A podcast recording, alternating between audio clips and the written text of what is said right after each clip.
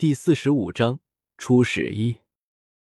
要想做到不费一兵一卒，化解一场战争，在红雪看来，只有一个办法，就是利用语言去化解。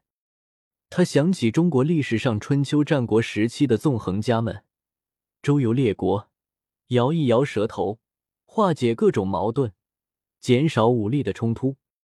出使胡国和夏国，固然是有危险的。可是，如果不去试着化解这场战争，后果会更不堪。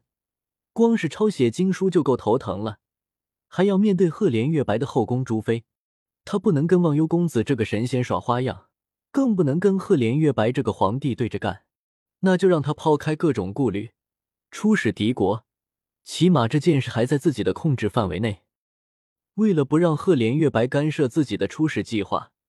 便在夜里趁他睡熟了的时候，偷了他随身带的私人小印章，凭印章调了四名功夫高强的侍卫，选了一辆速度比较快的马上，备了一身赤月国纹饰袍，带了足够的干粮，提前往边疆赶去。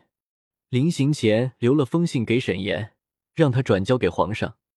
红雪和四名侍卫一路飞驰，终于在五天后的晚上赶到了赤月国和胡国的边境线上。这里已经驻扎了不少军队，对面不远处依稀可以看见地方的军队，就这样对峙着，气氛很是压迫。红雪早已换上一身纹饰袍，以赤月国使臣的身份召见了边境驻扎的赤月国军队的一名将领，打听到，敌我双方虽然都搬来了军队，可是战争并没有开始，擒贼先擒王。对方似乎知道了赤月国的皇帝要亲征，专门在等皇帝的到来，所以红雪必须赶在御驾到来之前实施自己的计划。胡国的大王年事已高，最近一段时间身体更是每况愈下。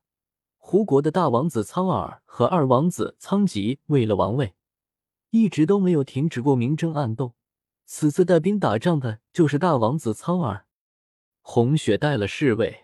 坐着马车，绕过胡国的军队驻扎地，抄近路直达胡国的王城。由于草原上地势开阔，只要能够认准方向，加上路上又有热情的牧民引路，赶起路来并不费事。一天一夜之后，红雪几人就顺利的到了胡国二王子仓吉的大帐。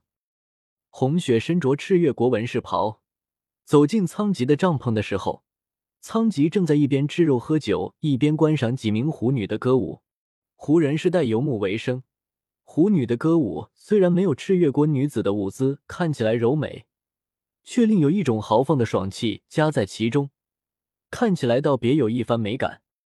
红雪正步走到二王子仓吉的桌案前，行了一礼：“赤月国使臣薛红，叩见二王子殿下。”仓吉抬手让跳舞的狐女们退下，仔细的把红雪上下打量了几遍，毫不在意的说：“两国交战在即，带兵的是我大哥，你一个使臣不去见我大哥，见我作甚？看你这样子女里女气的，难不成赤月国的皇帝专门派你来羞辱我的？”胡国的男人大都高大威猛，以身强体壮为豪，看着帐篷中诸多的动物皮毛。以及帐篷壁上挂着弓箭、宝刀、动物牙齿，就知道他们崇尚武力。此时见敌国派的使臣娘们似的，显然是不把他放在眼里，心里顿时火冒三丈。来人呐，把这个人给本王绑起来！话音刚落，几个威猛的侍卫走了进来，抽出腰间的宝刀架到红雪的脖子上。这哪里是要绑人，分明是要杀人。红雪也不急。镇定自若的自刀锋边上看着仓吉大笑起来，哈哈，仓吉王子都死到临头了，居然还不自知，本使一片好心救你于水火，你就是这样的态度，可笑，真是太可笑了，哈哈。